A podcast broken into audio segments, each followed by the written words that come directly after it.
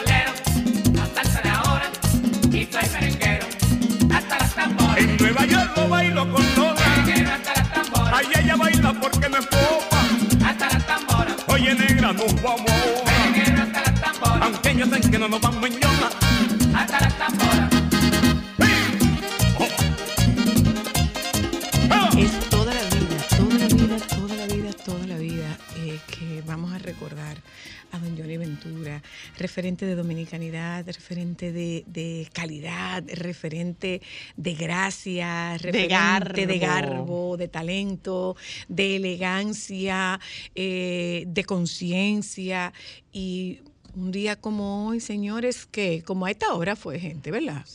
Fue como a esta hora que, que nos enteramos que le había dado un infarto al caballo mayor, don Johnny Ventura. Y desde ese mismo instante sentimos que habíamos perdido el merengue con la muerte de don Johnny Ventura. Un día como hoy, en su aniversario, nosotras desde aquí presentamos nuestro respeto, nuestro homenaje a su calidad, nuestro agradecimiento a todo lo que hizo por la música de este país, por el ritmo del merengue, sus luchas sociales, sus luchas políticas. Hay que tributarle ese, ese agradecimiento, por al menos nosotras tributamos ese agradecimiento a don Johnny Ventura, un merenguero que no se va a morir nunca, nunca, nunca, nunca, nunca, nunca, jamás. Yo puedo decir que yo creo que las- gracia, qué garbo, o sea, Johnny Ventura nada más nació Johnny Ventura. Señor, ¿y ya, cómo bailaba ese hombre? No, no, no, no, no, y lo elegante. Y, y además hay que decirlo, un, un moreno con un, no, y con un swing, señores. Es que el garbo de Don era la voz, la forma en la que hablaba, esa voz tan bella, ese tono de voz, o sea, de un trato tan elegante. Hay que reconocer que hoy la guira es la tambora, lloran su ausencia. Es, Sí, yo creo mira, que es una ausencia que se va a sentir por mucho tiempo. Te voy a mandar, eh, eh, te, voy a, te voy a compartir, Joan, eh, un tema que es- está enviando, está copiando eh, el potro, Handy. Eh, se llama Ángel en la Tierra, un regalo para todos los padres. Vamos a compartirlo con ustedes y, y- al tiempo que otra vez comenzamos, o sea, es que esa alegría no se va a perder nunca. Nosotros vamos a mantenernos relacionando a Johnny Ventura con alegría. Vamos a seguir relacionando a Johnny Ventura con dominicanidad, vamos a relacionarlo con, con ritmo y eso, con elegancia, o sea, no, no, eh, es único, don Johnny, nuestro, nuestro tributo y, y- y nuestro, nuestra recordación eh, en un día como en el aniversario de, de su fallecimiento, don Johnny Ventura. Salud. Listo, para que podamos ir, vamos a ir el, el tema que está, que está compartiéndonos eh, Handy, que dice que los zapatos, y tiene toda la razón en eso, que los zapatos de su papá no los puede llenar nadie. No. Ahí vamos.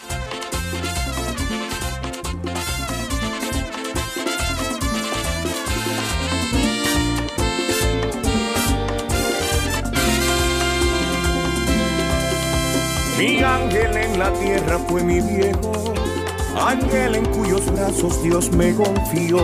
De sus manos por su empuje llegué lejos, por sus manos tan vacías, tan llenas de amor. Mi ángel en la tierra fue mi viejo, el nido y el refugio que Dios reservó. Fue un escudo protector para mis miedos, el aplauso más sincero por cada escalón. Superhéroe, nadie como tú. El cansancio del trabajo supiste esconder. En mí usaste tus recursos y tu juventud. Sin reserva viste todo y hoy supe entender. Tus hijos fueron tu musa y tu inspiración. Si tan solo compensarte hoy pudiera yo, mas lo hiciste sin esperar nada a cambio. Pues mi ángel en la tierra me lo puso Dios.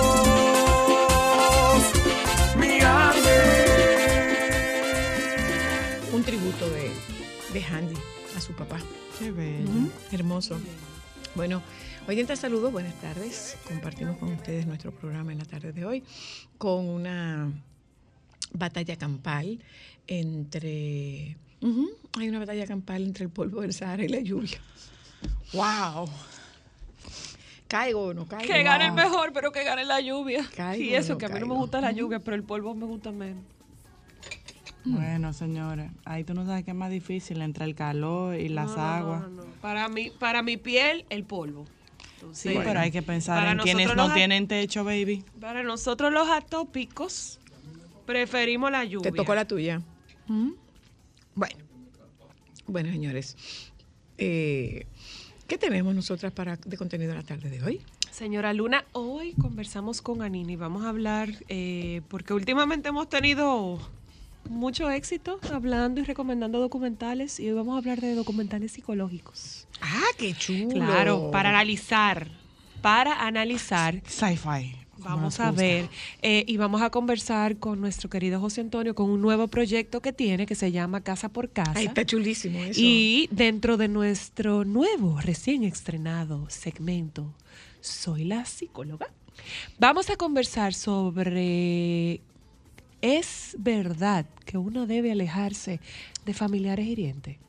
Eso vamos a estar conversando con usted. O sea que oyentas y oyentes, vayan anotando sus preguntitas que hoy vamos a, a darle calorcito a, a saber qué tan conveniente es tener un familiar tóxico, porque muchas veces usted oye, esa es tu familia y tú tienes que quererla como sea.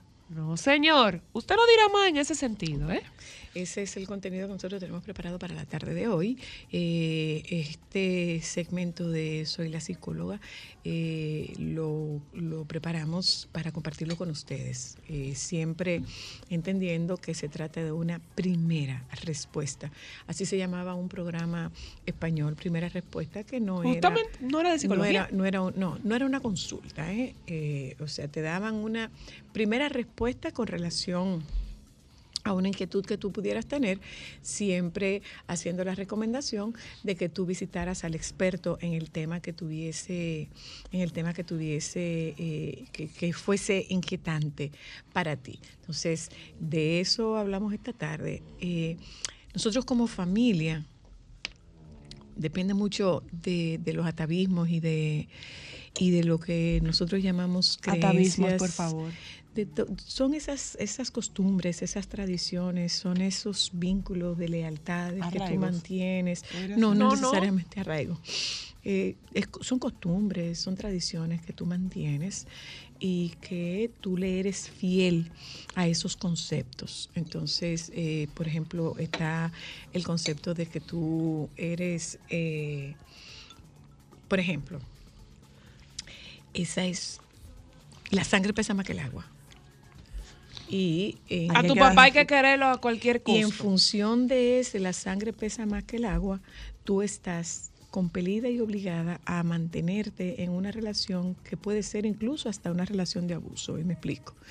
Eh, una mamá ausente, para poner el caso de una madre, o una mamá que no, que no estuvo nunca en tu vida, y de repente Tú tienes eh, tú tienes, no, no, de repente tú tienes algún alguna posición económica, no necesariamente una posición económica de abundancia, pero eh, tú, tú, tienes, tú, tú produces, tú tienes alguna estabilidad a nivel económico y tú sabes qué es lo que te dicen. Y tu mamá está. Esa es tu mamá. Acuérdate que esa es tu mamá y tú no puedes dejar que tu mamá esté pasando trabajo por la calle. Bien, pero es que es una señora que jamás vi, pero bueno, después se subsanaron esas diferencias y después de subsanarse esas diferencias, esa persona llegó a mi vida cuando yo tenía 10 años, esa persona llegó a mi vida cuando yo tenía 15 años y todo lo que hizo fue maltratarme, maltratarme, maltratarme, maltratarme. Y yo tengo que... eh, producir y, y- y cubrir sus necesidades Porque sí. solo porque fue mi mamá. Mira, yo escuché una frase. En Eso un lo, programa- tú te el- acuerdas? Tú- eso lo vimos con, con Murillo. no, no, lo vimos con, lo vimos así en el ámbito público, lo vimos con eh, el caso de Don Miguelo y el caso de Bolín, o sea, no, no- es una persona que me dio la vida pero que no estuvo. Entonces, si no tuvo, yo no estoy obligada a tener. O sea, el, el- el- vínculo, como yo digo, el afecto no se transmite por la sangre. Yo estaba. El eh, afecto se crea a través del vínculo. Yo estaba oyendo un programa esta mañana y estaban teniendo una discusión, pero me quedé en mente precisamente esa frase de que la sangre pesa más que el agua y de que mi mamá tiene la razón aunque no tenga la razón. No, no, no es verdad. Si tu mamá no tiene la razón, tu mamá no tiene la razón. Lo que sí es que tú debes tener algún nivel de consideración en una discusión con tu mamá en la que tú no estés, eh, en la que tú difieras o disientas de lo que está lo que está planteando, de la situación que se está presentando. ¿Qué usted opina Pero de sobre- hecho, de hecho, de hecho, y lo que voy a decir es muy particular, es que tú no tienes ni siquiera que querer a tu mamá y tú no la quieres querer, no la quieras. Ahora, estás obligada a respetarla. ¿Qué usted opina de la frase de ellos son así, hay que aceptarlos como son? Y hay que quererlos como son. ¿Y de verdad tú quieres quererlo como son? No. ¿De verdad tú quieres quererlo como son? No, es- no, te lo digo porque, ¿y si tú no sabes que tú tienes una relación tóxica o tú tienes una familia tóxica y tú te vienes a dar cuenta cuando tú te juntas con una gente que tiene parámetros diferentes? Entonces, te corresponde a ti trabajar para fortalecer esos límites y mejorar esa- la calidad de esa relación. Pero como tú superas el, el que te hayan metido en tu cabeza de que ellos son así, hay que quererlo como son. ¿Cómo tú lo superas? Con horas y horas y horas y horas y horas de trabajo terapéutico.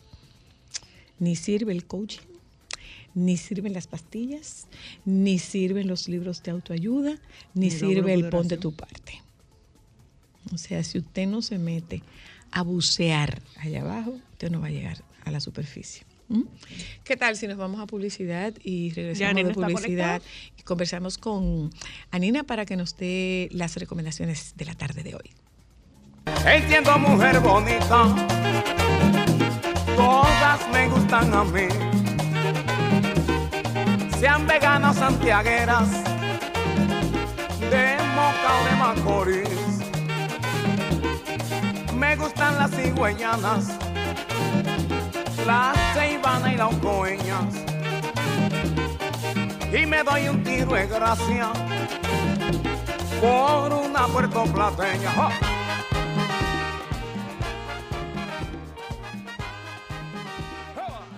Solo para mujeres. En este momento tan difícil para el mundo, para nosotros, vas primero. A través de Supérate, el bono apoyo familiar llegará a un millón de dominicanos que necesitan rendir más los chelitos. Cuando te llegue, cámbialo en la sucursal de Banreservas más cercana y lleva más comida a tu casa. Primero tu comida, primero tu familia, primero tú. Busca información en www.bonoapoyofamiliar.gov.do. Presidencia de la República Dominicana. Usa en tu zona B lo que debe ser. Elige tu jabón íntimo Nosotras. Herbal elimina el 99% de las bacterias. Sensitive para pieles sensibles. Frescura extrema, máxima sensación de frescura. Agua de rosas para una piel hidratada y suave. Y vinagre de manzana que mantiene el equilibrio natural. Para nosotras, nosotras. Demostrar que nos importas es innovar. Es transformarnos pensando en ti. Es responder a tus necesidades. Por ti. Por tus metas. Por tus sueños. Por eso trabajamos todos los días. Para que vivas el futuro que quieres. VHD. El futuro que quieres. Sol 106.5, la más interactiva. Una emisora RCC Miria. Déjame cambiar tus días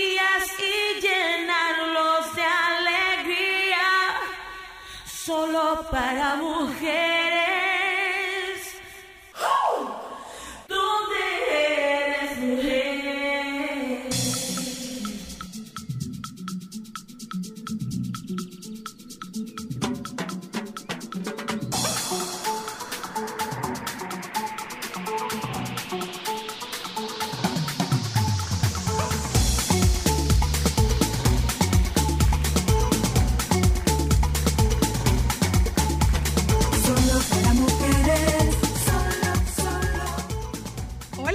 Querida, ¿cómo estás? Buenas tardes. Hola, ¿cómo están ustedes? Aquí estamos muy bien, gracias. Ámbar, Ámbar. Con lápiz Eso se está moviendo un poco rápido. Eso se está moviendo un poco rápido. Yo no sé si tú te estás dando cuenta. Perdón, Anina, perdónanos. No hay problema, no hay problema. Eh, bueno, eh, lo primero que tengo que hacer es un comentario interesante sobre lo que sucedió justo antes de yo entrar y el break comercial, que fue la canción de Johnny. Mm. Eh, cuando él habló de que le gustan las mujeres veganas, tuve que esperar el Santiaguera para entender, porque pensaban que eran las veganas que no comen carne, ningún tipo de producto animal, etcétera. Mira dices, cómo "Wow". cambia. Ay, pero fuiste Mira muy millennial ahí, Anina, de verdad. No, pero, pero es la realidad. O sea, ya hoy en día tú no escuchas el término vegana en el contexto de la región de La Vega o, la provincia de La Vega, sino en el contexto de soy vegana, no como esto, no como lo otro. O sea, me fui por ahí. Pero sí, eh, hoy tenemos un tema interesante. Vamos a hablar sobre eh, documentales eh, de psicología, de salud mental. Vamos a conocer un poco este material que nos ayuda eh, algo a entender la psiquis humana, porque la realidad es que muchas veces nos encontramos en entornos familiares, en entornos sociales, donde interactuamos con personas que a veces no sabemos ni siquiera cómo entender la manera en la que funcionan o tienen una actitud que tú no entiendes. Y quizás esto venga precisamente o parta de una enferme- enfermedad mental o algún tipo de desorden que no conocemos, que no entendemos y los documentales, las películas, las series pueden arrojarnos un poquito de, de luz respecto a los temas y, y después terminamos siendo un poco más amables con las personas porque De hecho- entendemos... de hecho, perdóname, Anina, Ujú. eh, a nosotros los psicólogos y a, a algunos psiquiatras nos resulta muy útil este tipo de herramienta. Hay películas que han ayudado, por ejemplo, yo tengo pacientes con familiares esquizofrénicos y a través de películas estas, estos pacientes, estas personas han tenido la oportunidad de eh, informarse con relación al trastorno que padece su familia. Correcto. Y mira que, que cuando Cristal me puso mi tarea, yo lo veo así, Cristal me pone una tarea y yo salgo a investigar. Teacher Christy, mi amor, me siento Eh, yo t- cada vez que tú sí, dices eso. teacher, teacher Christy, cuando Teacher Christy me dijo, me dijo el tema que vamos a tocar en esta semana, pues yo me fui a explorar un poquito, pero no solamente quiero quedarme en la parte documental, sino que quiero cruzar al lado de las películas y las series, porque efectivamente, como dices tú, Zoila, eh, nos ayudan a entender. Tú puedes ver un thriller, que le dicen thriller psicológico, o, un- o una película que tenga trasfondo o personajes que tengan, padezcan algún tipo de enfermedad mental. Y no solamente es la parte de entretenimiento y toda la intriga que sucede alrededor de, sino que verdaderamente tú entiendes por qué suceden estas cosas. Me pasó, por ejemplo, cuando vi una película como Girl Interrupted, donde al final terminamos entendiendo que el personaje de Angelina Jolie es una persona que tiene serios problemas, sobre todo de esquizofrenia, ¿entiendes? Sí, sí, sí. y ese, esa personalidad eh, que, que suele gravitar de un lado al otro y, y tú no entiendes, pero entonces eso te da esa, esa pizca de curiosidad de salir a explorar lo que sucede con estas personas, cuáles son las cualidades, por qué vemos de repente episodios Esa maníacos o, emiso- o episodios depresivos y todo esto nos, no- nos lo pueden presentar las películas, las series o los documentales que ya se van en una parte muchísimo más profunda tratando de explicar este tipo de, de condiciones. Y vamos a empezar con una recomendación bastante cómoda, es simple, es pequeñito, cortito, y es una serie que a mí me gusta mucho, es una serie de documentales que se llama Explained, Eh, está en Netflix disponible, y la verdad es que ellos tocan en 15, 18 minutos, son cortos, eh, exploran muchísimos temas, eh, desde el feminismo y, y cómo funciona nuestro cuerpo hasta el que se llama The Mind Explained, la mente explicada, que es precisamente el- ese mini documental eh, que nos habla de cómo funciona la mente humana, porque lo primero que tenemos que entender son todos los actores de esta, de esta mente nuestra, los neurotransmisores, eh, que si los niveles de dopamina, eh, todas estas cosas tenemos que saber qué son antes de enfrentarnos a un documental que nos explique eh, lo que es ser maníaco depresivo, por ejemplo, o Sí, pa- sí. padecer de un desorden bipolar, porque si no tenemos los términos, si no conocemos eh, de qué están hablando, pues no vamos a entender. Entonces tenemos que hacer bien la tarea. Empecemos entonces por conocer cómo funciona nuestra mente y de ahí podemos partir a un sinnúmero de temas que se exploran en todos estos eh, audiovisuales que nos ayudan a entender las enfermedades mentales. Mira, hay un perdóname, documental. perdóname, eh, no, no es documental, pero por ahí dejo, eh, entro este título. Búsquense para un tema de emociones una película que se llama Un monstruo viene a verme. Hemos hablado Ah, mucho hablamos de ella en una ocasión, claro que sí. estar eh, dentro de los highlights. Un monstruo viene a verme, no se pierdan esa Yo no película, perdón, pero, pero danos, danos nuestra, dan- danos, comenzamos nuestras recomendaciones, Anina. Sí, cómo no. Mira, vamos a hablar específicamente de documentales en este momento. Hay un documental que se llama I'm Still Here, The Truth About Schizophrenia. Yo aún estoy aquí, la verdad sobre la esquizofrenia. Es una película eh, bastante corta, de una hora y poquito, y lo que busca es eh, hacer entrevistas y conversar con personas que viven con esta enfermedad. Eh, un psiquiatra es quien, quien escribe, quien coescribe este film y busca precisamente eh, mostrar un poquito en profundidad lo que padecen, lo que viven cada día las personas que tienen esquizofrenia. Nosotros, por ejemplo, que vivimos en un país donde de repente tú vas a casa de tu vecina y te enteras que su mamá se desapareció, que no la encuentran por ningún lado, una persona que generalmente tuvo una vida tradicional, normal, que no, no había, no, no aparentaba haber algún problema. No, da- no había dado señales. no había dado señal alguna y de repente se desaparece y en ese momento eh, tú te das cuenta que puede haber un problema de salud mental ahí. Y aquí somos, vivimos de espalda a la realidad de que todos padecemos algo. Óyeme, lo, acaba de ocurrir eh, en Villa Francisca.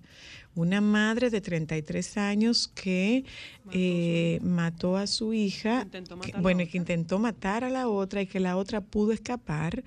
Y eh, dice que esta señora, esta joven mujer tiene eh, un trastorno depresivo y que según estuve leyendo que eh, no, había, no había medicamentos. No tenía, no estaba tomando medicamentos. Entonces, eso es un tema clarísimo del impacto que tiene la, salud mental, en la seguridad. Por supuesto. Y fíjate que, que es, es curioso porque todo esto viene pa- parte de un punto específico que es la educación.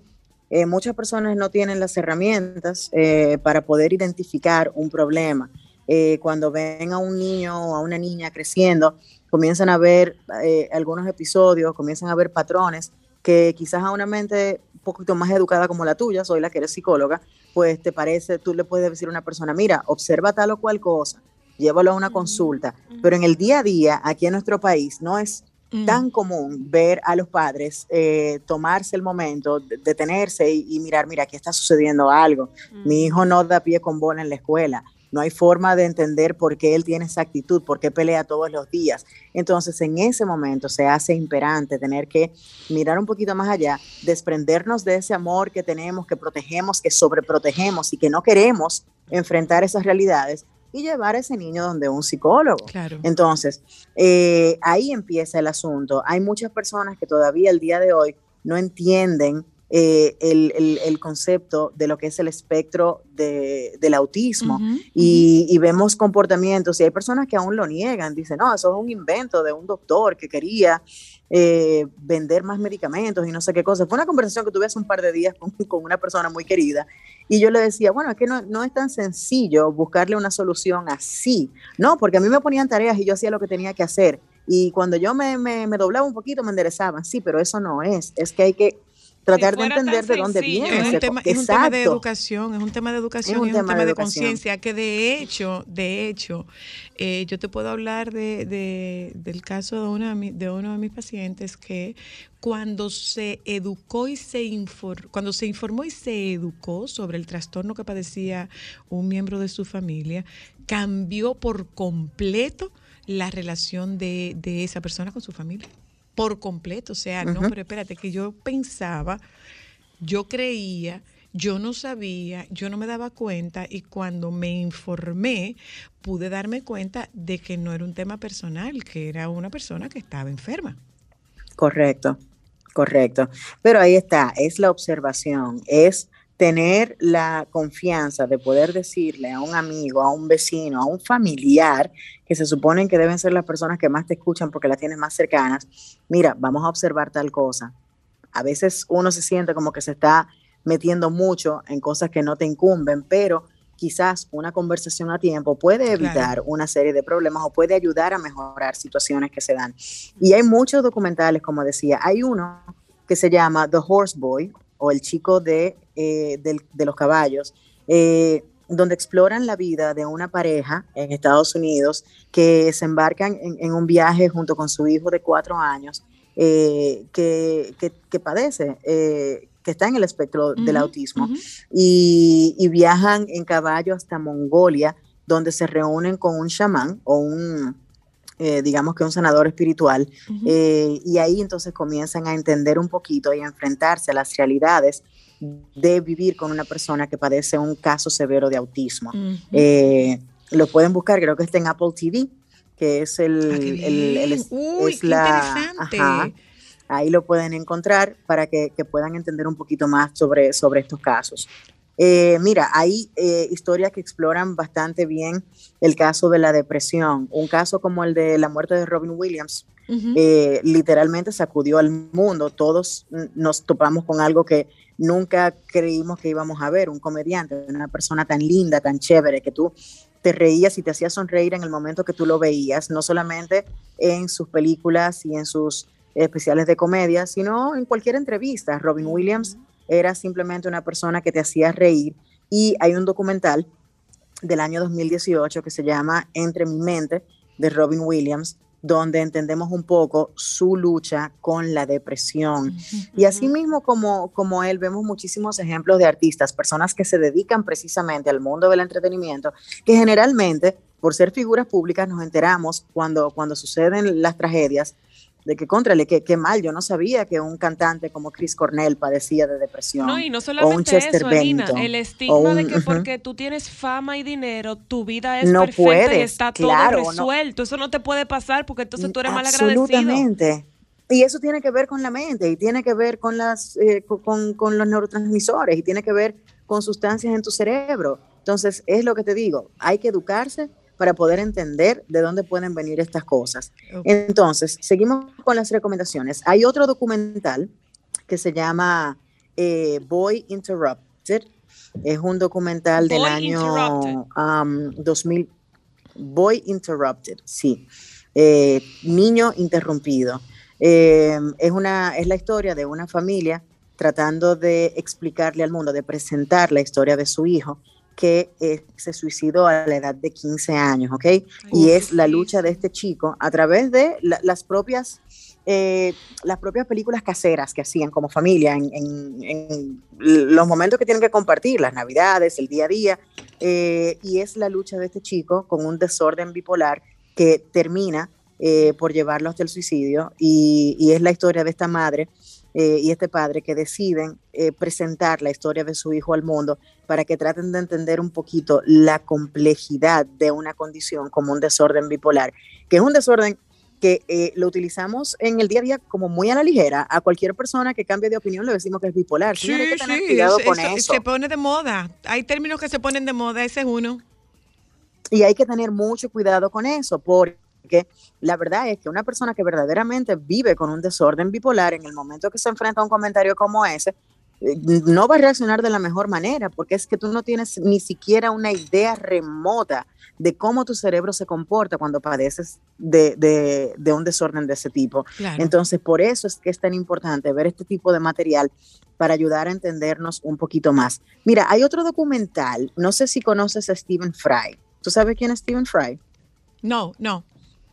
Ok, Stephen Fry eh, es un director, eh, es un director, comediante, actor, escritor, él es británico, tiene mucho tiempo haciendo muchas cosas en el Reino Unido y él eh, eh, padece precisamente de, de, de episodios maníaco-depresivos. Y él hizo eh, un documental para la BBC en dos partes, un documental para la televisión llamada La vida secreta del maníaco depresivo, donde él no solamente habla de su propio padecimiento de la enfermedad, sino que también explora el tema con otras personas que, que sufren lo mismo, eh, que tienen que lidiar con la depresión, con los episodios maníacos, con la bipolaridad, y que, que ser bipolar no necesariamente eh, te, o sea, tú no ser bipolar puede desencadenar episodios maníacos o depresivos si no necesariamente tienes un diagnóstico bipolar, ¿entiendes? O sea, es muy complejo todo, pero es un buen documental, de hecho, y lo pueden buscar, eh, pertenece a la BBC, debe aparecer por ahí, así sea en YouTube, este documental, Ah, Stephen. Fry, The Secret Life of Manic Depressives. Em, y ya yéndonos un poquito al lado de, de las películas que estábamos hablando ahorita, que es importante también verlas reflejadas en, en una historia quizás de ficción, algo que nos entretenga un poquito, pero nos ayuda a entender también, pues eh, un tema del alcoholismo lo podemos ver representado en la película del 1995, Living Las Vegas, una película eh, donde vemos a un Nicolas Cage batallar con eh, el alcoholismo y a Elizabeth Shue también, personajes importantes que te dejan marcado verdaderamente por las cosas que tienen que pasar. A veces vemos los problemas de adicción tan lejos de nosotros y al contrario, están más cerca de lo que nos imaginamos. Bueno. Películas como Gia, ¿ustedes llegaron a ver Gia? Yo creo que sí. Yo creo que sí. Que Gia es, Gia es la historia de la primera supermodelo del mundo. Ah, Eh, fue interpretada en la pantalla. veces, sí, eh, estuvo interpretada en la pantalla por Angelina Jolie. De Sí. hecho, fue la primera vez que Angelina Jolie se ganó un premio. eh, fue un Globo de Oro como eh, mejor, Mejor actriz en una miniserie. Una miniserie no, una película para televisión, porque la produjo HBO. fue, ¿verdad? Exactamente. Y ahí nos presentan la historia de esta chica eh, que batallaba con muchos demonios y esos demonios la llevaron a consumir mm, muchas drogas y bueno, muere precisamente de sida porque la contrajo mientras eh, compartía agujas, Agujas. cuando finalmente llegó hasta la heroína. Entonces, ver el proceso de estas personas eh, que nos muestran en estas películas puede ayudarnos un poquito a, a ser más empático, a entender lo que pasa en una familia cuando está lidiando con un, con un hijo adicto o un padre alcohólico. Eh, es más fácil a veces. superinteresante también. ¿Tú sabes Ujú. cuál, Anina? A Beautiful ¿Cuál? Mind con Russell Crowe. Por supuesto, con Russell Crowe, hablando precisamente de, de esquizofrenia, ¿verdad? Y Ujú. todos estos Ay, ay, ay, asuntos. esa película Em, es tan dura de ver, Dios mío. Definitivamente. Sí, que sí. definitivamente, muy dura. Muy, mucho, y, mucho, em, mucho. Bueno, Mucho. son muchas Y- las y- películas. Yo y- y de- le voy y a mandar un película con- listado. y película con el tema de, de, de esquizofrenia, eh, eh, Words on the Bathroom Walls. Buenísima también. Words on the Bathroom Walls también, hay que buscarla por ahí. Sí, sí. Muy buena, Sí, muy buena, muy y- buena. Eh, y bueno, una la forma verdad de que que usted pueda material. enterarse, eh, porque fíjate qué ocurre cuando, cuando tú, o sea, tú, tú entras en una, tú entras en una negación, tú entras en una resistencia a recibir un diagnóstico como tal en una, en un familiar y eh, te da vergüenza. Eso es otra cosa, te da vergüenza, te Correcto. da miedo. Entonces, el, el- el contacto con esta, con estas plataformas y con este método de aprendizaje es, es bastante interesante porque te permite que tú crees un concepto, que tú adquieras la información que tú necesitas para saber cómo manejar la situación de trastorno mental de una persona con la que tú convives o de, o de quien tú estás rodeado. Eso pasa incluso con parejas. Eh, ocurre que, ocurre que eh, tú te casas, pero la familia sabe que esa persona tiene un trastorno, un padecimiento mental, pero no te lo dicen.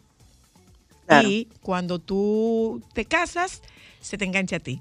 Y tú no sabes cómo lidiar con eso. Entonces, qué bueno que, que- que nos hayas hecho esta, este listado de recomendaciones. Mira, eh, hay otro documental que no quiero dejar de mencionarlo porque siento que muchas más personas de las, de las que saben o lo admiten sufren de estrés postraumático. Uf. Señores, el estrés postraumático no se provoca solamente por ir a una guerra, ¿ok?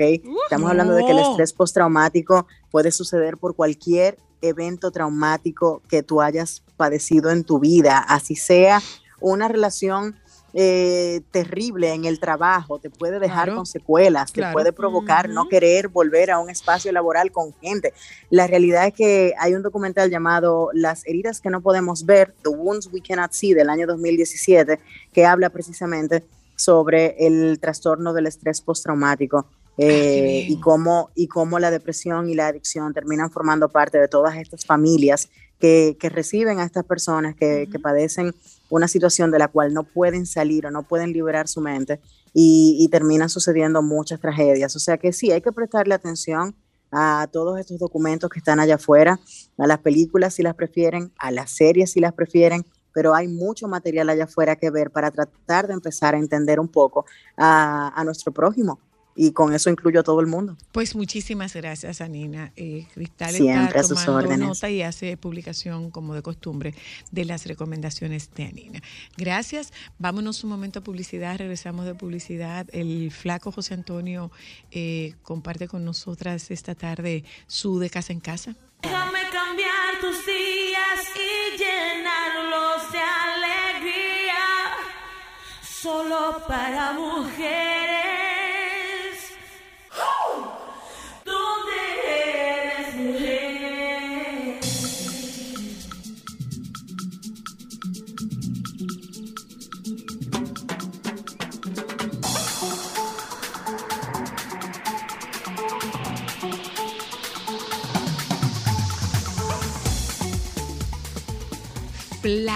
Querido José Antonio Rodríguez, ¿cómo estás tú, cariño mío?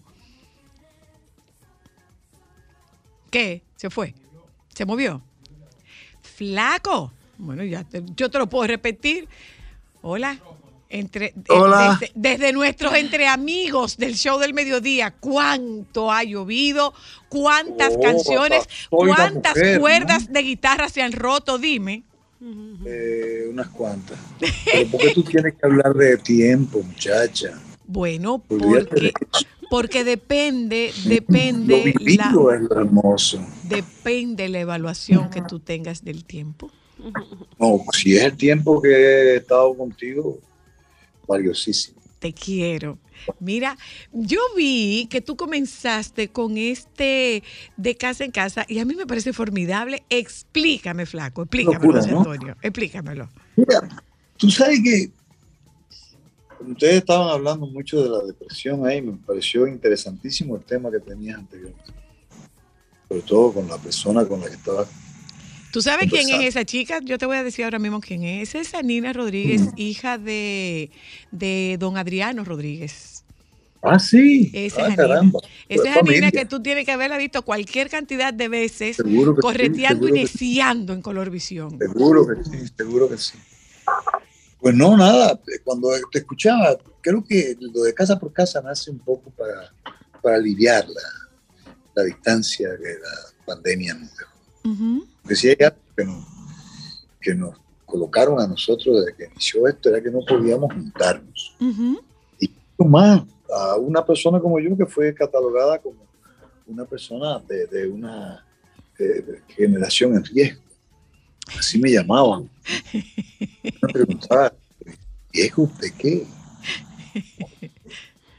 Eh, mis hijos me llamaban y me decían, papá, tiene que cuidarte.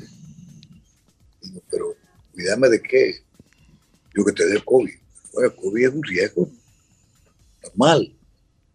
Sí, pero el COVID te puede matar. Bueno, entonces el riesgo es que yo no pueda morir. Entonces me di cuenta de que yo era una generación de riesgo desde que nací. Sí, literalmente. No, nos, nos alejamos. Yo, o sea, tú recordarás aquella canción que escribí que se llamaba eh, Cuando todo termine, que es una canción que escribí para la pandemia, donde hablaba, ¿no? De que cuando volvamos seremos más humanos, estaremos más humanizados, más cerca, más. eh, sabremos que, que, las, que aquellas cosas como disfrutar del parque, de- del abrazo, del beso, eran cosas muy necesarias. De, de repente, no, no, ya no podemos ver, pero eh, no podemos ver y utilizamos esta, esta cercanía del Zoom, nos llamamos por WhatsApp y dejamos de vernos, dejamos de abrazarnos, dejamos de, de visitarnos. Entonces, pero no, por casa, pero no poco- sustituye, pero no sustituye, no, no, no sustituye. Para mí, para mí sí, o sea, porque a mí me gusta abrazar, Eso, a mí me gusta ver. por eso te digo, el Zoom, el Zoom, no, el Zoom no sustituye ese abrazo. No, no lo sustituye, pero No. eh, nos acostumbramos a esto. Claro. Y lo, estamos, y lo empezamos a utilizar como, una, como un mecanismo para ver a las nietas, para ver a los hijos, para ver a los amigos. Digo yo, no, no estoy de acuerdo con eso. Entonces inventé el casa por casa, que yo pensé que iba, que yo era una locura de José Antonio, sin embargo, pues ha tenido un- una aceptación increíble. Hacemos dos y tres casas por casa semanales. No me digas, flaco, Sí, hubo que bajarle el tren a esto. no me cuente. lo- Cuéntame cómo es es, que- cómo- y cu- cuéntame cómo es. Pues nada, la gente me escribe a casa por casa rd arroba gmail y dice, yo quiero que José Antonio me visite en la casa. Y las condiciones son que esa persona invite a 15 amigos o amigas o familiares. Ok. O sea, yo, yo no, yo no invito, ellos invitan. La idea es para no solo escuchar canciones, lo de canciones es la excusa. Es para conversar, es para poner temas. Se ponen temas interesantísimos de educación, de la vida, de trabajo, interesantísimos. Entonces, eh, ahí, bueno, ha sido, para mí ha sido maravilloso. Y no hay Yo no sabía que yo no dime una cosa, dime una cosa, José Antonio. Y hay que tener cerebros muy bien amueblados para esas conversaciones. No, totalmente que no, no, son, somos amigos que, que vamos a, a disfrutar de canciones. Yo no canto las canciones conocidas porque algún provecho tengo yo que sacarle. Ajá. Y es que llevo las canciones que van a estar en el próximo disco. Como todo esto ha cambiado tanto, el, el mundo de la música ha cambiado tanto, la industria de la música ha cambiado tanto, porque antes tú guardabas todo eso para sacarlo en un disco como, como una, una sorpresa. Ya no. Además, mi música, eh, tú lo sabes, ha sido siempre como muy... eh, Muy de eh, cassette, muy, marginada, muy. de- y muy marginada, ¿no? Sí, o sea, muy sí, sí, sí, de sí. poca gente. Y entonces yo, eh, si hay algo que me gusta es eso, que no es una canción de masa, que la gente lo consume eh, de una mejor y más honestamente. Dime una cosa, José Antonio. ¿Y a qué hora eso comienza? Y además de ponerte esas 15 personas, ¿qué más? No, la gente es un ventú, y un- una reunión con traje. La- los, porque es todo tipo de, lo social no, no, no entra dentro de esto. O sea, todo el mundo tiene esta, es abrir su casa. Yo he estado en, en lugares donde, wow, eh, yo tuve que llevar. Pero fue muy lindo porque es ese encuentro con la gente que, que quiere estar cerca, que se quiere ver. Y es solo con guitarra, José. Sí, a guitarrazo limpio, porque imagínate tú que yo vaya con el grupo. guitarrazo limpio, lo que sí llevamos es un pequeño equipo de sonido, que es lo único que se paga, son dos mil pesos para, para el tipo que hace sonido y que transporta. Es lo único que se paga. ¿Cómo que lo único que se paga? ¿Y, y, y, y, a- y tú cuánto cobras? ¿Tú estás haciendo eso sin No, cobrar? nada, nada, nada. o sea, tú estás haciendo nada. eso sin cobrar, José Antonio. Eso es lo chulo. Claro, Claro, porque el cobro es que la gente se reúna. Yo, yo a Dios gracias aprendí a vivir con poco. O sea que yo lo que, cuando yo me siento un poco necesitado de dinero, hago una temporada en casa de En teatro. casa de teatro. Y vivo tres meses y bebo tres o cuatro meses con lo poco que recibo. Porque yo aprendí desde chiquito a vivir con poco. Es así. Pero eso está muy chulo. Y dime una cosa, José, ¿es solo eh, en la capital o ya tú te estás yendo para la Romana, por ejemplo? No, yo he ido a pueblos, estuve en La Romana, en Santiago, ahora voy a Arabacoa, no, no, no. Ajá, Constanza. Lo que hay que darme las condiciones para que yo pueda quedarme en un sitio. Ok, eso sí, hay que darte alojamiento. Hay que darte alojamiento. tampoco es que, que yo voy a hacer una inversión de dinero porque no lo tengo.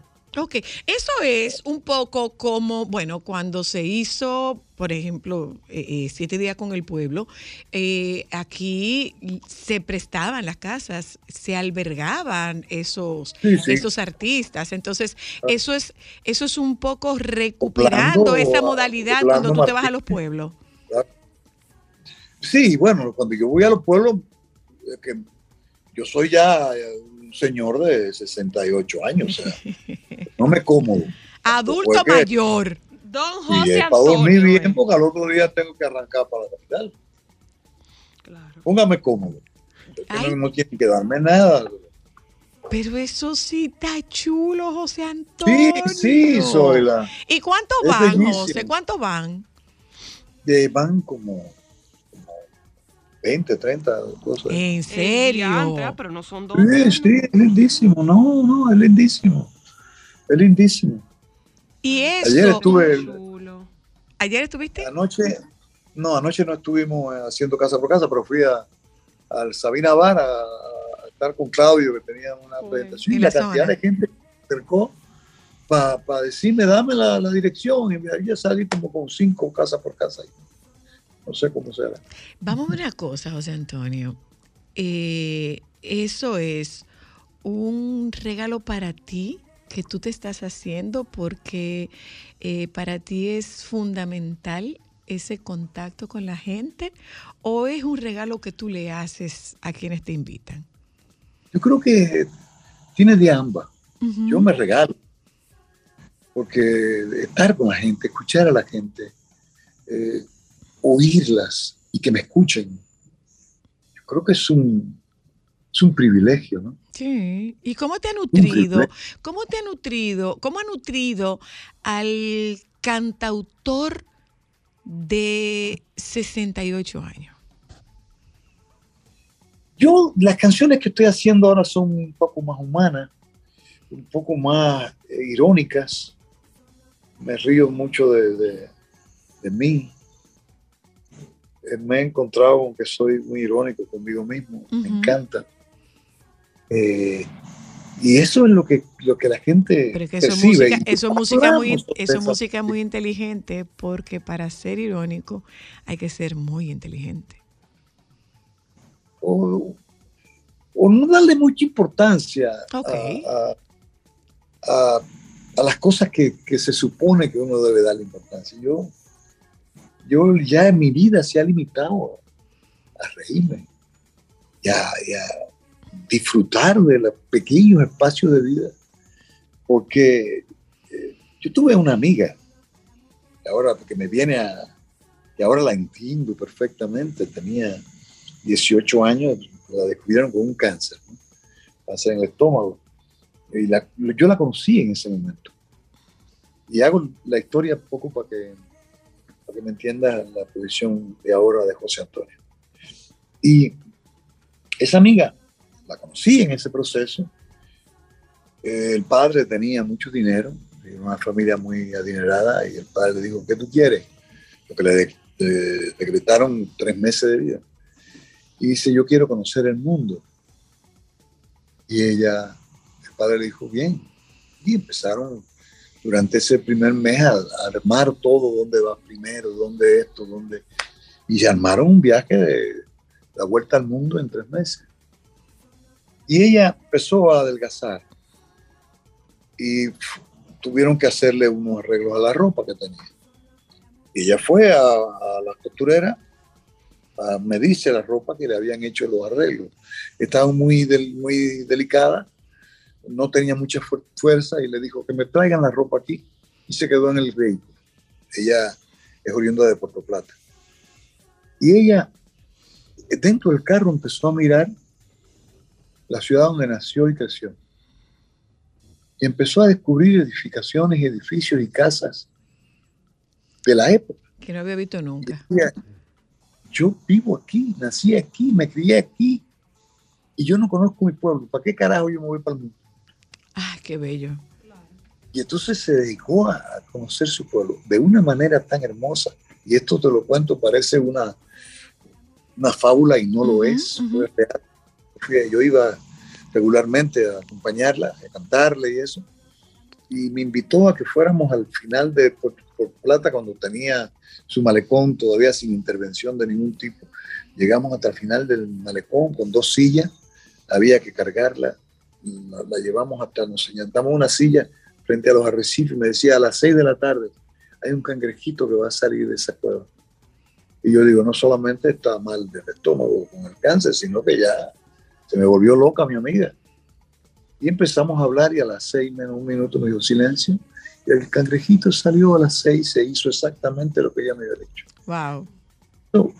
De alguna manera hay tantas cosas que rodean a uno que uno lo hacen infeliz que para qué carajo uno se va a detener a, a vivir con mucho. Lo que pasa es que tenemos que estar pendientes. Sí, sí, vivir con, sin anteojera y sin fuerte. Debíamos, debíamos estar pendientes. Mira, Flaco. ¿cómo se hace, cómo se hace ese, ese contacto? ¿Cuánto tiempo de anticipación? No, tú escribes a casa por casa rd arroba gmail.com. Hay una persona, Miguelina, una maravillosa amiga mía, que, De toda la que le vida. toma los datos toda la vida, que toma los datos y ella misma te da el número de teléfono por si acaso tú quieres entrar en contacto directamente. Y nada, ahí ya yo voy. Bueno, Miguelina, Patricia, el, el casa por casa nuestro, ¿cuándo es? Pues tú ya tú escribiste. Porque nos debemos, nos debemos ese, Miguelina, No sé, Patricia. ojalá, nos debemos ojalá ese, Pa-. Miguelina, Patricia, tú y yo seguimos Tú y yo, ya. Por favor, pero háganlo pronto. Hoy mismo va a ser, hoy mismo va a ser. Sí, porque es que es que no hay tiempo.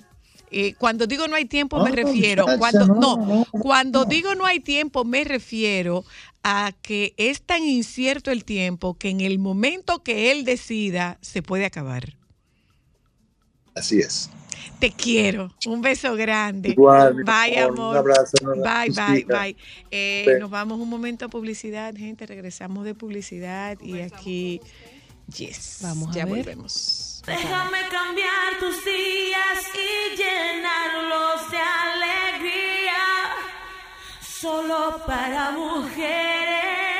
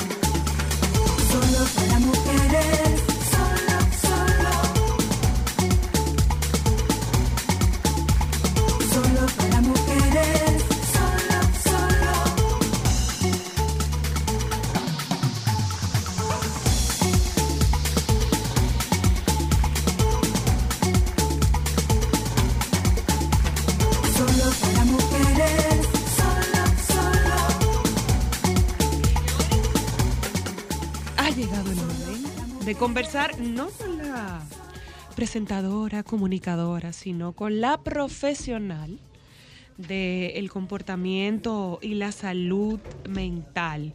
Eh, nuestra querida señora psicóloga doña Zoila Luna. ¿Le podemos decir doctora ya? No, yo no soy doctora. Ella es Yo no tengo licenciada. doctorado. Lo que pasa es que mira Pero que a los psicólogos todo el mundo le dice doctora. Sí, sí, Por sí, eso es verdad. Se le dice, se le dice doctora y, y mira que yo me empeño en decirle no, yo no soy doctora. Lo que no soy pasa es doctora". que ella tiene que hacer un Pero doctorado de alguna para ser forma, de, alguna forma somos somos doctores del corazón. Yo diría que sí. Somos del doctores, cerebro? somos doctores más que del cerebro, no, Del porque del cerebro, de los- porque del cerebro son los psiquiatras. Yo diría que nosotros somos del corazón, doctores, nosotros somos doctores de del los corazón, sentimientos. del corazón y de los de lo de, de eso, de las emociones y de los sentimientos. Nosotras nosotros eh, eh, nosotros reparamos corazones y almas rotas. Ustedes guían. Entonces, Ustedes guían. Y justamente en la No, tarde- nosotros no guiamos. Acompañamos. Nosotros acompañamos. Bueno, pues acompaña. Y justamente en la tarde de hoy vamos a conversar con nuestra querida Licenciada. psicoterapeuta, la licenciada Luna, porque este es un tema sumamente importante, sobre todo, oyentas, porque es algo de crianza, es algo que viene de generación en generación, es un conocimiento aprendido de... Yo diría que puede ser muy inconsciente, porque como tú sabes que tú tienes un ambiente tóxico, Es aprendido porque es algo totalmente cultural. A nosotros nos enseña a los dominicanos a que la, a que la familia hay que quererla a cualquier costo. Y no necesariamente. Entonces, cuando yo tengo un familiar que vive lastimándome y haciéndome menos y co- desconsiderándome y queriendo mandar en mi vida, yo debo seguir con esa persona en mi vida al costo que me está sacando a mí la factura de que esa persona esté presente atento a que es mi familiar. Mira, eh, lo que voy a decir no va a caer bien. Y no quisiera que nadie, no quisiera que interpreten que esto es una forma de tú eh, romper la familia. De lo que se trata es de romper las cadenas, romper los enlaces abusivos en las relaciones familiares. No. Si tú estás siendo maltratada, maltratado, humillado, desconsiderado, abusado en una relación familiar, porque se trate de tu familia de sangre, tú no tienes que permanecer en ella. Definitivamente no. Pero, eh, ¿qué, qué hace falta? Eso que tú estabas mencionando, que es el tema de lo que nos transmiten generacionalmente, es como nos hablan de, de el tema de costumbres también tiene mucho que ver con el concepto de familia que tú tengas. Eh, en esta familia eh, nosotros tenemos que ser solidarios, nosotros tenemos que apoyar, no importa que a mí mi mamá me desconsidere, no importa que mi papá haya abusado de mí, no importa que mi mamá haya abusado de mí, incluso eh, te asumen, y eso es una de las razones por la que, por ejemplo, el, el incesto se perpetúa. ¿Por qué? Porque Nadie te cree. porque no, no es que nadie te cree, no es eso. Es más bien que eh, tú no puedes hablar mal de tu abuelo.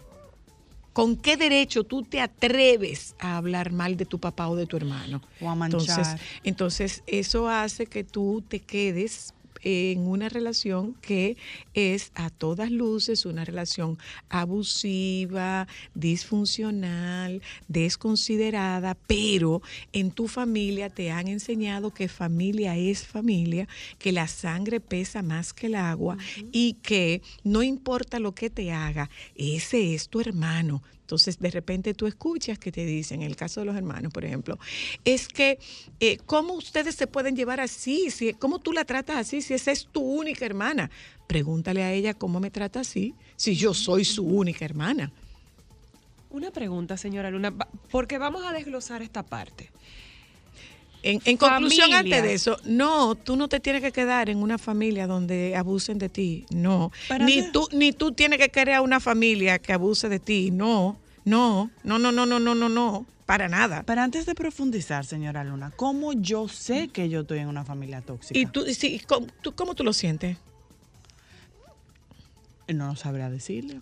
Porque si tú vienes de una familia que es tóxica por generación y tú crees que, por ejemplo, Que si es lo la único que tú conoces es la toxicidad, ¿cómo tú sabes que eso no es lo normal? es que tú no lo vas a no lo vas a reconocer hasta tanto tú no te puedas colocar fuera o como digo yo, o sea, yo estoy viviendo algo que me está haciendo sentir incómoda.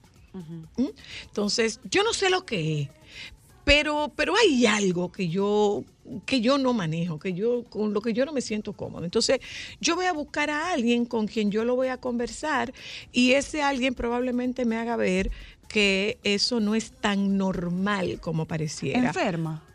¿El qué? Las relaciones tóxicas. Pero por supuesto que enferman. Pero, Somatizan. por pero claro que pueden somatizar. por Hay un sí. catálogo de cómo debe ser el trato de una familia para tú saber cuando una persona está siendo tóxica contigo. No, es que no puede haber un catálogo, porque así como nosotros hablábamos ayer de, de, de que cada caso de, de JetBlue o que cada único. caso de proconsumidor era un caso individual, bueno, pues en, en materia de familia, cada, fa- cada miembro y cada relación que se establece dentro del sistema familiar es único.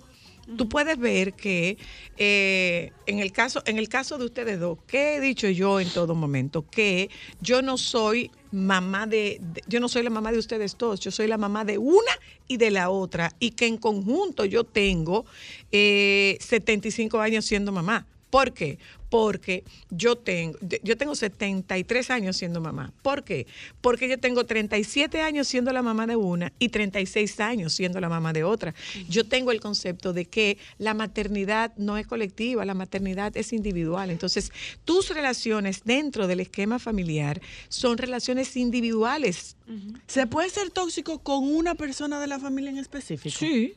Sin necesariamente ser con todo el mundo. Probablemente sí. ¿Tú quieres una relación más tóxica que la, que el- que el- el- la parentalización de un hijo?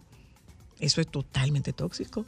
Y cuando tú colocas a un hijo o un hijo se coloca fuera del espacio que le corresponde, ahí está haciendo, ahí está apareciendo una relación tóxica. ¿Se puede tornar una relación Cuando, tóxica? perdóname, cuando, cuando un hijo entiende que es el responsable de su papá, que es el responsable de su mamá, que yo no sé si yo soy la mamá o si soy el hijo, tú sabes, tú sabes la de gente que hay, que tú le preguntas, ¿qué hace un hijo?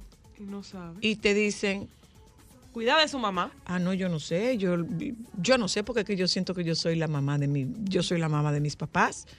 Pero, pero bien, ¿cuál, ¿cuáles son las cosas que hace un hijo? No que yo no sé lo que hace un hijo, porque yo nunca he actuado como un hijo. Señora Luna, ¿puede ser que una situación catastrófica, un duelo, pueda hacer que una relación que dentro de los parámetros, entre comillas, porque normal es un término como muy ambiguo. Muy relativo. Y relativo. Que tú hayas cambiado y que esa relación se convierta en tóxica. No, no entiendo. Bueno, imagínate, por ejemplo, vivíamos mamá, hijos y abuela. y, y teníamos dentro de lo que cabe una relación normal. Murió la abuela y se convierte en tóxica, tal vez por el miedo de la mamá a que ellos se vayan, eh, que el ambiente cambie por algo. No necesariamente, no necesariamente tiene que ser tóxica, sí puede ser disfuncional, pero no, necesa- pero No necesariamente, no, no, no.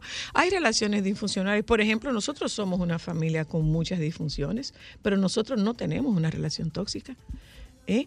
En las relaciones tóxicas los límites no existen. Vamos a empezar. Y nosotros somos una familia con disfuncionalidades de la misma forma que tiene cualquier familia, pero nosotros tenemos límites muy claros Dos y eso no nos permite Eso puede ser generacional, toxicidad. la toxicidad. Se va transmitiendo, sí Dos se va transmitiendo hasta que un miembro de la familia dice, ok, aquí cortamos. Esto no, es, esto no está funcionando como, como yo entiendo que tiene que funcionar. Tiene mucho que ver con tu concepto de familia y tiene mucho que ver con tu ideal de familia, que son cosas diferentes. Para, para nuestra audiencia, eh, licenciada, ay, eso sí es chulo. Oiga eso. Creo que muchas veces hemos hablado de límites, pero siempre, y creo que nunca va a ser suficiente hablar de límites. Entonces, ¿qué son los límites y cómo yo puedo distinguir cuando yo pongo límites a una persona versus el rechazo que yo pueda tener de esa persona? Ok, mira, hay una situación, por ejemplo, tú te, tú, tú estableces una relación eh, laboral. En esa relación laboral yo te voy a decir a ti, mira, eh, está permitido esto, no está permitido esto. Los límites son normas, reglas de relación que tú puedes establecerlo, lo mismo con la familia, de relaciones interpersonales en sentido general. En el caso de tu familia... Bueno, la vida está hecha de límites por todos lados. Debía estar, debía estar hecha de límites, pero hay gente que no sabe poner límites. Cuando tú ves un semáforo con una luz roja, es un límite que te ¿Y, no te siga cuánta gente se lleva Ay, ese, sí, cuánta gente se lleva sí cuánta gente se lleva ese semáforo Paisa, dirían en Eh, entonces es, no no puede haber un mejor ejemplo que ese que tú estás poniendo. Hay gente que en materia de familia no ve el semáforo en parte y como yo soy tu mamá, no tú no me vas a decir a mí que yo me tengo que parar frente a ese semáforo. No, porque si yo soy tu mamá, o sea, todo lo que tú eres tú me lo debes a mí, tú tienes que agradecerme lo que yo he hecho después de todo el sacrificio que yo he hecho por ti. En las familias donde no hay límites y son tóxicos, eh, lo pregunto porque nosotras venimos de, por lo menos criándonos con usted, venimos de una estructura muy formada donde mamá es mamá y nosotras no subimos ese calón. Nosotras siempre, tú nos hiciste claro que nosotras somos hijas y ese es el, el lugar de nosotros. Cuando venimos, cuando vemos una relación tóxica, ahí se difumina la jerarquía. ¿O no? No, no hay jerarquía, está, es horizontal. Todo el mundo está igual. Todo el, en mundo, todo el mundo está igual y ahí tú encuentras que hay una hija que se fue de faja de tú a tú con una mamá. Señora se Luna. puede fajar de tú a tú con una mamá, porque es que lo tóxico no necesariamente es de una sola vía, puede ser de las dos vías. Pero tampoco puede ser necesariamente organizado. ¿Cómo así? Por eso que te digo, o sea, cuando tú hay una jerarquía, hay una organización dentro de esa familia. Entonces, si tú me estás diciendo que no hay jerarquía, ahí no hay un orden de quién No, es la cabeza no, ni quién es claro, el no, que es que no lo hay. es que Ahí no lo todos hay. somos todo. Es que no lo hay. Pero a- hacia dónde nosotros nos vamos, mira, por ejemplo, eh, vámonos, vámonos a los dominicanos que, que residen fuera del país. ¿Mm? De repente es un papá al que yo nunca vi. O es una mamá a la que yo nunca vi. Y yo estoy trabajando, hay, una, hay un concepto muy frecuente, muy, muy normalizado, y es que el que vive fuera de aquí eh, tiene acceso a una mata de dólares. Entonces, tú tienes un papá aquí que nunca se ocupó de ti, que nunca te vio, que nunca te dio ningún tipo de afecto, es que no tiene ningún tipo de relación contigo, pero la verdad que tú eres mala. Porque mira, tu papá está pasando trabajo y tú produciendo el dinero que tú estás produciendo, tú estás produciendo en dólares y tú eres incapaz de mandarle cinco pesos a tu papá. Señora Luna, ¿y Yo no tengo cuándo? ningún vínculo con mi papá. Yo ¿Es no tengo ningún obligatorio vínculo. ser leal a los padres que te dieron la vida? No, no, no, no. ¿Cuándo yo sé que la distancia es la solución? ¿Cómo yo puedo trabajar a llegar a esa conclusión? Porque obviamente eh, esa familia te envenena, tú estás triste, tú estás estresado, tú estás ansioso. Mira, yo, yo te lo miraría y te diría, ¿cuándo tú sabes que la cercanía es peligrosa? Cuando tú te vas sintiendo poco cómoda, eh, por ejemplo, una comida familiar, y hay un miembro de la comida con quien yo no me siento a gusto. Entonces, yo puedo ir a esa comida, pero yo tengo mis reservas, yo mantengo mi, dista- mi distancia. Eh, ¿Es una comida en la casa de fulano? No, yo no voy a ir a comer a la casa de fulano porque yo no me siento a gusto con ese fulano. ¿Por qué? Porque no me trata bien, porque no me, porque no me, porque, porque no me, porque, porque me ofende, porque tiene, incluso, porque esa persona abusó de mí. Tenemos llamadas, Y yo no me puedo Luna. sentar, y yo no me puedo sentar con esa persona en una misma Va- mesa. vamos a contestar una llamadita. No, está ahí la llamada. Entonces, cuando tú sabes, mira, cuando tú comienzas a pensar en ti, cuando tú comienzas a sentir que, cuando tú comienzas a sentir que yo tengo que cuidarme y que protegerme, porque esa persona, entre otras cosas, me drena, por ejemplo. Buenas. ¿Aló? Buenas. Hola. Hola. Tengo un ratito escuchándote. Escúchame que la última parte, mientras la llamada timbraba, no escuché lo, lo que abundaste, pero cuando una de tus eh, panelistas, que de hecho es una de tus hijas, te preguntó, los hijos deben ser leales a los padres, Ujú. tú le dijiste que no, rotundamente. No, no, no, a Y- padres tóxicos. Ok. Y eh, eh, los padres tóxicos son aquellos que exigen lo que no cultivaron con derecho a reclamarle a los hijos. No Es- A eso nos necesariamente. referimos. Hay múltiples formas de ser tóxico. En una relación donde tú abusas de mí, esa es una relación disfuncional y tóxica. Una No, pues relación. yo, te, Ajá. yo te quiero preguntar algo, A ver, porque a ver. Nos, estamos, nos estamos edificando. A ver.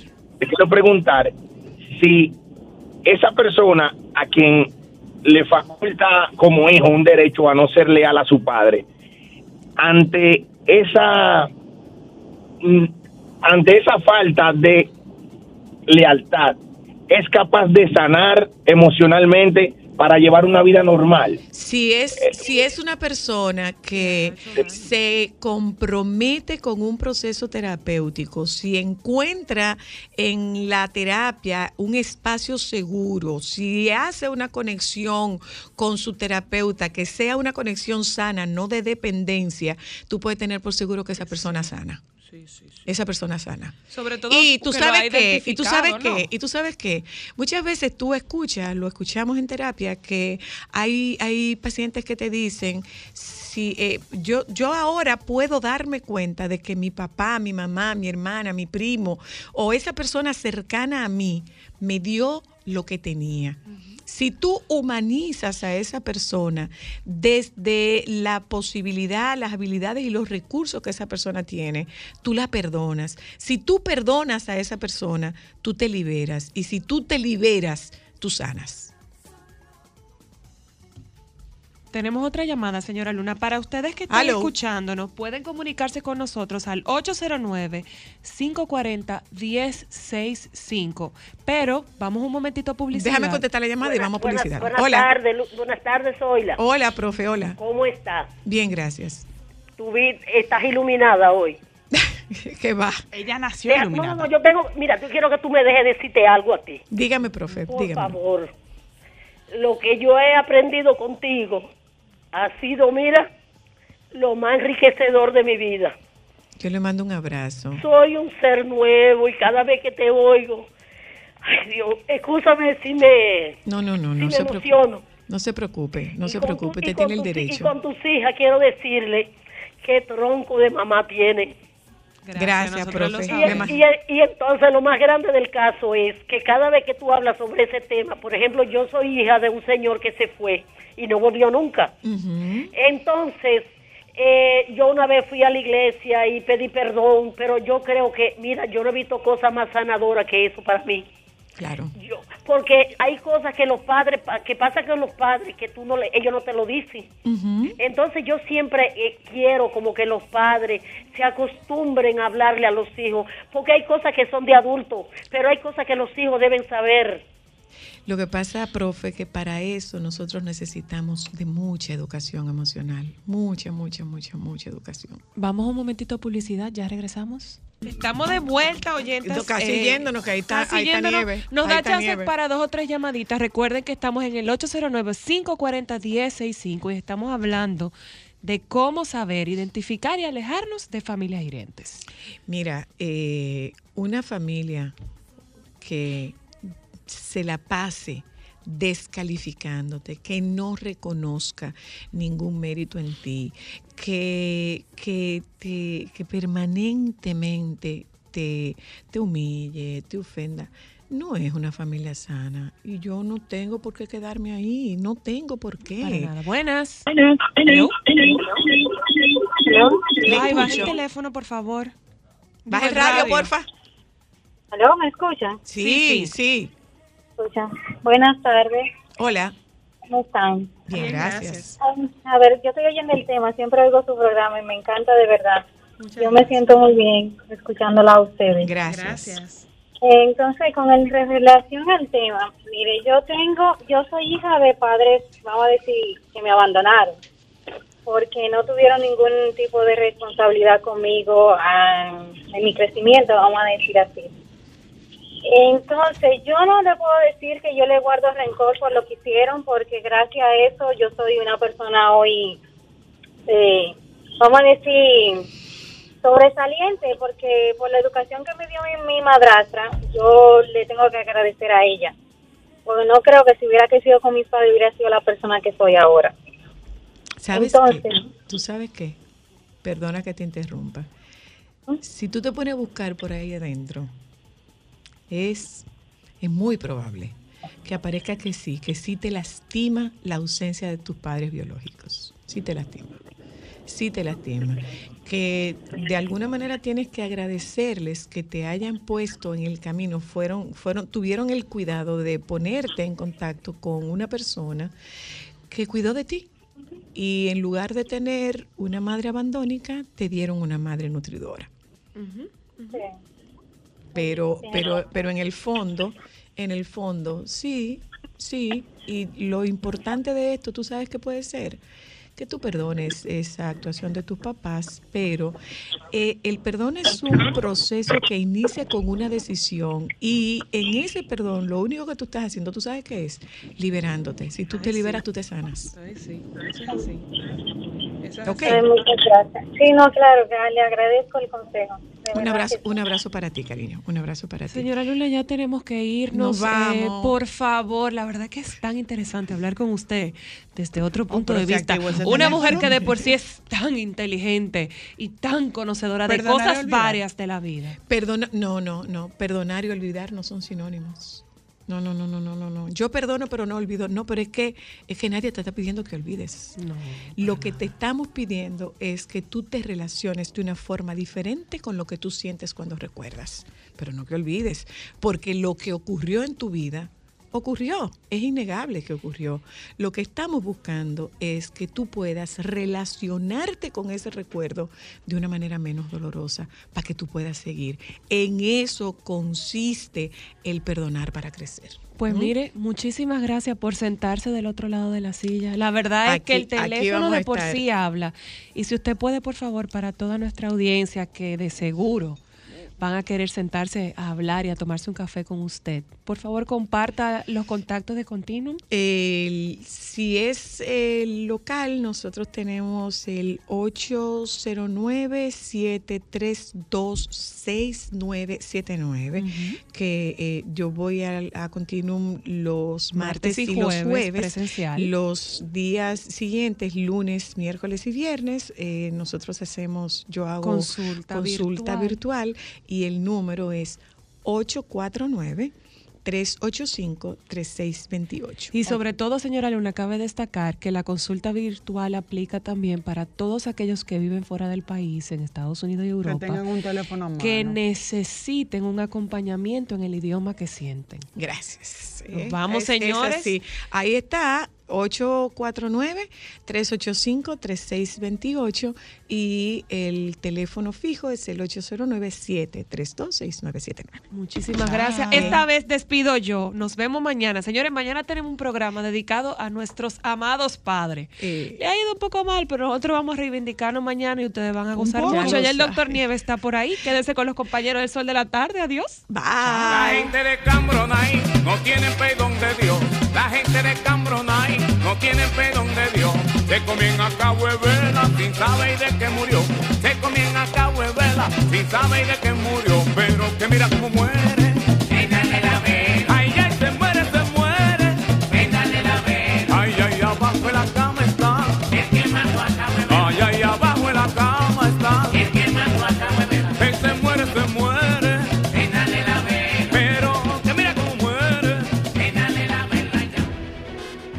Sol 106.5, la más interactiva. Una emisora RCC Miria.